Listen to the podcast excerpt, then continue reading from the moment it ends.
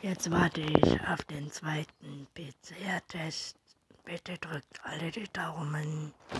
Wenn das negativ ausfällt, kann ich zu meinem Hausarzt Dr. Lore gehen. Der stellt mir dann einen PCR-Test aus. Dann kann ich wieder in die Werkstatt.